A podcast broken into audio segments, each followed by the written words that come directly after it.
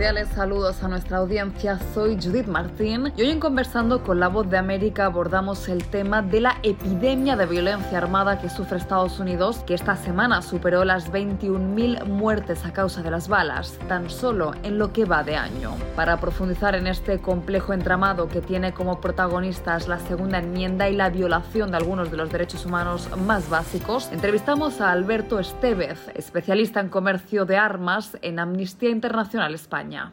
Es una, una, gran contradicción, ¿no? Un país que se dice defensor de los derechos humanos y que su propio patio trasero tiene, tiene un problema enorme, que, que, es una epidemia de violencia armada, que en los últimos cinco años se ha cobrado pues casi 300.000 vidas. Eso es, eso es un problema muy importante que tiene que abordar eh, la sociedad estadounidense. Lógicamente, no hay que olvidar que, como decías, en los últimos seis meses se han superado las 20.000, 21.000 muertes ya, y eso nos hace pensar que es más que probable que se repita una cifra tremenda, que son el superar las 600 matanzas cada año que de media cometido en los Estados Unidos en los últimos tres años, ¿no? teniendo como matanzas los tiroteos nos mueren al menos cuatro personas. Los derechos humanos que están en juego, y por eso hablamos desde Amnistía Internacional de la crisis de derechos humanos, que es una epidemia de violencia armada, son fundamentalmente cuatro. El derecho a la vida, el derecho a la seguridad personal, a la salud y a no sufrir discriminación. Lo que ocurre en este sentido es que el derecho internacional de los derechos humanos, que eso incluye los tratados internacionales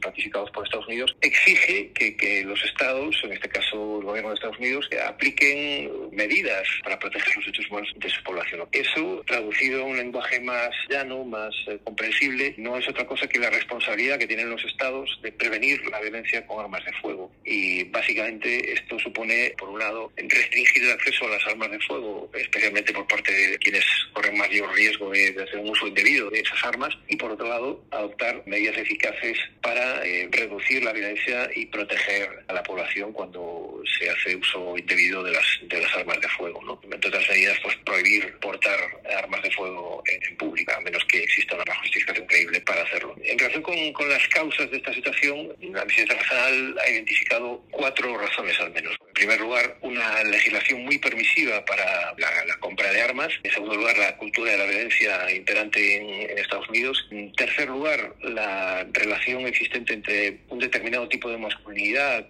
muy relacionada con la misoginia, el racismo y la intolerancia y la, y la, falta de atención. Y en último lugar, en cuarto y último lugar, una causa importante es el dinero que mueve este negocio mortífero en Estados Unidos. No podemos olvidar que es el mayor exportador mundial de armas y que eh, el negocio del sector pues eh, resulta incluso más redondo cada vez que hay una matanza. ¿no? La industria de las armas en Estados Unidos, tras cada matanza en la última década, pues ha azuzado el miedo de, de quienes poseen armas con la amenaza de que el gobierno va a restringir su derecho a comprar y, y portar armas. ¿no?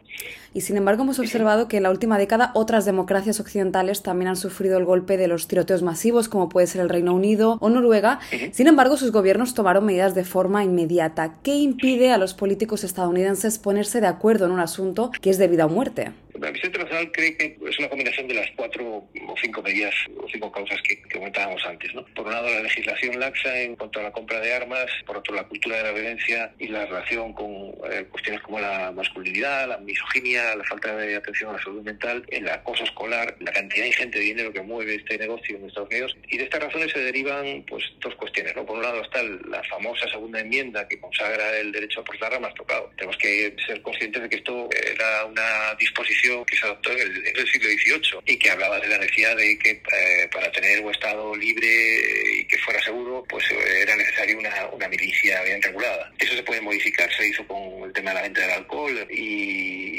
derivado de esa cantidad ingente de dinero que, que, mueve el negocio de las armas en Estados Unidos, está también el papel que juega el, el lobby a favor de las armas, representado entre otras organizaciones, pero singularmente por la Asociación Nacional del Rifle, ¿no? la NRA, que no olvidemos que dedica una cantidad ingente de dinero a tareas de lobby, contribuciones consignadas para las y los legisladores de los diferentes partidos, fundamentalmente del Partido Republicano, pero también del Partido Demócrata en algunas ocasiones, y ese presupuesto supera con creces el, de todas las organizaciones que eh, actúan de forma mm, conjunta en diversas coaliciones a favor del control de comercio de armas. Todo eso nos da un cóctel realmente explosivo, ¿no? que eh, puede explicar de alguna manera el, por qué los políticos estadounidenses eh, pues, no actúan de forma decidida, porque hay demasiados intereses cruzados en esta cuestión. Era el experto en armas y derechos humanos Alberto Estevez y sus conclusiones sobre la insólita relación entre la sociedad estadounidense y la cultura de las armas. Esto fue conversando con la voz de América.